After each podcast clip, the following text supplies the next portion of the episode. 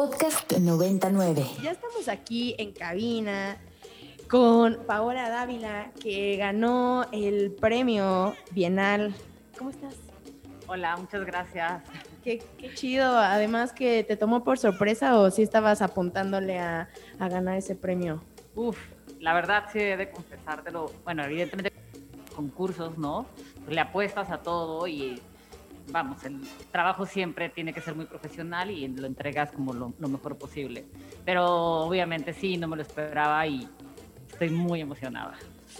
Ay, qué, qué increíble además de que sea tu trabajo de hace cuánto llevas haciendo este trip de, pues, además de ser pasión, hacer tu pasión tu, tu trabajo, ¿no? Au, eso- eso- no, porque le van a echar cuentas y entonces... No, mejor no, em, mejor no. Llevo 22 años.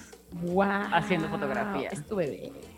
Wow, qué increíble. ¿Y, y cuál fue el momento en que pasó de ser como algo que te gustaba y que pues la verdad hace 22 años era mucho más criticado el querer dedicarse a las artes, ¿no? O a algo que te decían, no, vas a morir de hambre, ¿sabes? Uf, no, súper, com- súper, súper complicado. eh, sí tuve que, o sea, sí hubo muchos sacrificios, ¿no? Muchas peleas en la familia para que hubiera chance de que esto pasara. Sin embargo, pues siempre he sido muy trabajadora, muy comprometida y creo que justo este premio, ¿no? Es como el, un fruto y un reconocimiento de, de todo ese esfuerzo.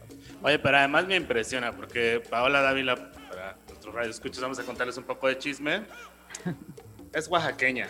Entonces, yo pensaría que en Oaxaca, con toda esta apertura a las artes que hay, que te salga un hijo artista es, pues, a lo mejor una promesa, ¿no? Una buena promesa, pero que ahí no, no fue el caso. No. Pero a ver, o sea, siempre he tenido, o sea, es, es raro, ¿no? Pero siempre he tenido el apoyo de mi familia y, y son súper, eh, ¿no? O sea, siempre han estado ahí, son, el- son equipo, siempre están detrás, empujando, aplaudiendo, presumiendo. Entonces sí, sí estuvo muy padre, la verdad. ¿Y cómo fue esa transición? ¿Hace cuánto llegaste a la Ciudad de México? Igual, Hace sí, 22, años. Sí, me vine a estudiar la carrera aquí. Órale. No, 24, perdona. Ok. Y ya me quedé. O sea, ya soy más chilanga Obvio. que oaxaqueña. Eso, eso. ¿Y dónde estudiaste? En la UNAM estudié artes visuales Ok, y también ahí mismo hice la licenciatura. increíble. Perdón, la maestría, ¿no? la maestría, la maestría. Sí, Bueno, sí. pues eh, para quienes se acaban de conectar a nuestra transmisión, quienes le acaban de prender al radio, estamos platicando con Paola Dávila, quien fue premio de adquisición en esta última edición de la Bienal de Fotografía, que aún no se inaugura la Bienal, ¿verdad? No, inaugura justo este sábado, eh, que yo espero ir a recoger así mi cheque gigante tipo Chabelo, ¿no? Como los de la Lotería Gringa, ¿no? Exacto, así, quiero una foto así con chequezote. Eso. Y inaugura a las 11 de la mañana con, ya sabes, autoridades y los artistas, porque además hay varias exposiciones que ya contará eh, Ceci. Y a la una de la tarde abre para eh, público en general. Muy bien, pues ahí andaremos. Eh, vamos a platicarles un poquito sobre Paola Dávila para quienes eh, no ubiquen su trabajo. Pues Paola Dávila es una de las fotógrafas más destacadas de una generación, eh, ya sacarán sus cuentas ustedes, pero de una generación que durante estas últimas dos décadas se ha dedicado a producir fotografía y a darle un giro completamente distinto a la fotografía tradicional que pues, se venía produciendo en este país con un legado moderno muy, muy fuerte. Y bueno, pues Paola también actualmente es miembro del Sistema Nacional de Creadores y pues ha participado en otras bienales. Platícanos un poquito, ¿no? ¿Qué onda con las bienales pasadas, con esta bienal? Sí, bueno, eh, la Bienal de Fotografía, como bien mencionabas hace un momento, es un, un gran termómetro de lo que está pasando en el país, ¿no? Entonces siempre es un referente. Yo aún recuerdo, ¿no? Así súper súper vivamente el- la primera bienal a la que fui, la primera bienal a la que asistí, ¿no? Eh, entonces sí, o sea, vas a ver y dices, esto es, ¿no? Esto es la foto, esto es lo, que está pasando, estas son las líneas de investigación. Entonces, eh, sin duda, eh, esta- estar ahí ahorita, ser parte de, de esa exposición, pues es un súper orgullo. Además, este año solo fueron, en esta ocasión más bien, eh, solo fueron seleccionados 25 artistas. Generalmente la Bienal tendía a ser mucho más amplia, más grande, y ahora fue como un número muy reducido, entonces también eso Todo más reñida la competencia. Exacto. Además tengo entendido que es la decimonovena edición de la Bienal, entonces tú has estado participando desde cuándo? Uh, pues sí, a ver, siempre tú te formas, ¿no? Sí. Y aplicas y participas y todo. Eh, yo la última vez que estuve fue en el 2000, creo que fue la de 2007, 2008, no me acuerdo, con un proyecto de madrigueras de coyotes que también tenía una reflexión, es muy interesante porque al final, ¿no? Todo, uno Sí. siempre tiene los mismos temas y siempre Ok. está recurriendo a esas mismas ideas y era una reflexión en torno al habitar. Y unas madrigueras de coyotes como el, vamos, como la forma de refugio más primitiva, más básica. ¿no? Sí, y además que México, bueno, o sea, supongo que es producto nacional lo que ves en, en la Bienal y que en México pues podemos encontrar mucha biodiversidad en, ese, en esa onda. ¿Cuál es el tema de este año?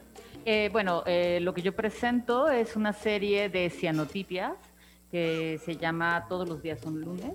Es un conjunto de mapeos que estuve realizando. Es una reflexión en torno al espacio interior en el periodo de contingencia. Entonces, este momento en el cual de pronto perdemos nuestra casa y nuestra casa se vuelve el, ¿no? la escuela, se vuelve el trabajo, se vuelve la clase de yoga, ¿no? Y de pronto como el habitar la función primera de la casa se empieza a desplazar por este espacio de producción, ¿no? O sea, ahí trabajamos y todo. Entonces, eh, pues habla del hastío, habla de la rutina, ¿no? Eh, de la repetición, de los gestos.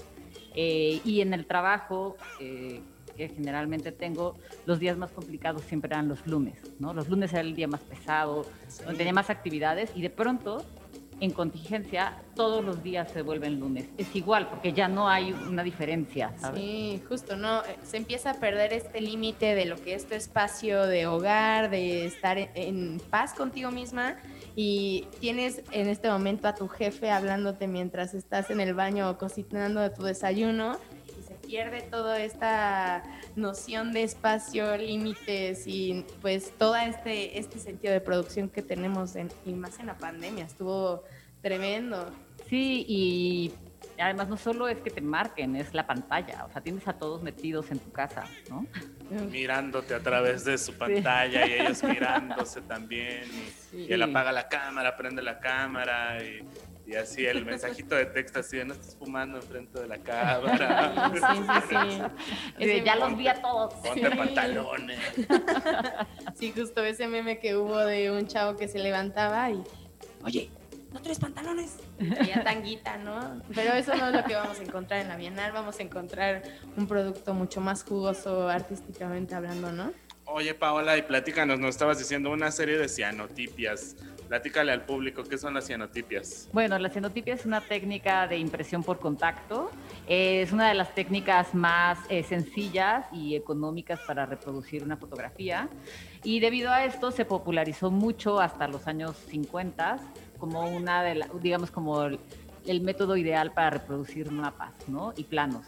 Entonces, para mí hacía mucho sentido eh, en el momento en que tengo toda esta serie de, de registros, de dibujos, de líneas, ¿no? porque al final eso, o sea, lo que, lo que van a ver ustedes es, son trazos de línea, que en realidad son trazos hechos por el desplazamiento de mi cuerpo dentro de mi espacio íntimo. Entonces, eh, la impresión es eso, ¿no? Es el mapa, es el trayecto y está hecho en esta técnica que, como decíamos, es una técnica de impresión al sol. Los, los famosos blueprints, ¿no? Exacto, los blueprints, exacto. Entonces creo que me- era, digo, yo siempre en mi trabajo eh, he manejado mucho las técnicas eh, análogas, técnicas alternativas, o sea, todo mi trabajo siempre fotográfico está bastante alejado de lo digital. Entonces hacía mucho sentido para mí que estas piezas se reprodujeran en esa técnica. Ok, fue como si encontraras, o sea, tu técnica favorita donde podías expresar toda tu esencia, ¿no? Sí, y además también es algo que creo que, que es, va muy acorde con la idea del encierro y de la pandemia, porque es una técnica en la que tú puedes ejecutar por tu cuenta, ¿no? O sea, es como, no es muy compleja, la puedes llevar tú a cabo y, es, y, y parece que hay un justo un boom. El otro día tenía una conversación con un curador, eh, con Michelle blanc y me decía, es que muy- está regresando la cianotipia porque pues, durante el periodo de contingencia mucha gente estuvo trabajando y utilizando estas técnicas para poder producir, para poder imprimir, ¿no? Sí, Que además en general están desde hace ya unos añitos regresando, habiendo un boom de los formatos análogos, de las técnicas alternativas. Bueno, ¿no? sí, hasta se están volviendo a producir película. Y viniles, ¿no? Como la, la aparición de los viniles de nuevo volvió a cambiar la industria de la música cuando se creía perdida la industria del disco, ya está otra vez. Sí. La Polaroid, todas esas cosas que están allí como surgiendo, que son como entre un piso de nostalgia, pero al mismo tiempo también como una necesidad de supervivencia que tiene como el método artístico, que eso está bien chido. Oye, Paola, ¿y, y qué más? ¿Sabes algo acerca de los demás proyectos? A mí me late que mucho de la Bienal va a reflejar este estado de pandemia y de encierro y de aislamiento que vivimos, ¿no? Fíjate que sí tuvimos varias reuniones, el grupo de artistas, pero no conozco los proyectos. Me, o sea, como que también yo no quise, o sea, soy amiga de, de varios de los que están participando y tampoco quise investigar mucho más, o sea, estoy como que guardándome la sorpresa. Uh, mejor. Las sorpresas están bastante chidas y cuéntanos eh, tus redes sociales, cuándo dices que podemos eh, ir a, a ver tu trabajo, que está abierto al público. Eh, el centro de la imagen, eh, la Bienal se, se monta en el centro de la imagen, está abierto a partir del sábado eh, 11, es 11 de diciembre, ¿verdad? A, la, Sí. a las 13 horas. Y eh, creo que están de miércoles a domingo, obviamente con todas las medidas sanitarias, na, na, na, es un espacio muy padre, el centro de la imagen, bueno, entonces los, o sea, y además hay, ahorita, si bien recuerdo, hay una exposición que tiene que ver con el, con el encierro también del 2020 en mí, ¿no? Yo en el 2020, Uy, y hay sí. otra revisión que hace Karen Cordero sobre el- la colección. Ok. Entonces creo que está rico también poder eh, revisitar piezas del archivo del Centro de la Imagen, de la colección del Centro de la Imagen. Sí, Que además justo esta colección está formada por muchos de los premios de adquisición de las... ¿Qué número de bienales está? La 19. 19. 19. Ajá, 19. sí. Después de 19 bienales, pues el Centro de la Imagen tiene por allí tesoritos muy bien guardados. Y pues sobre eso y sobre todo lo demás del Centro de la Imagen va a estar por acá ahorita con nosotros eh, Cecilia Miranda, que nos va a platicar sobre los programas de exposiciones, los programas públicos y todo en torno a la inauguración de esta bienal. Y seguimos aquí con Paola Dávila también. ¿Qué onda, Sam? ¿Ya lista para el premio? listísima, listísima. Vamos a destapar la primera para decir salud. Para más contenidos como este, descarga nuestra aplicación disponible para Android y iOS o visita Ibero909.fm.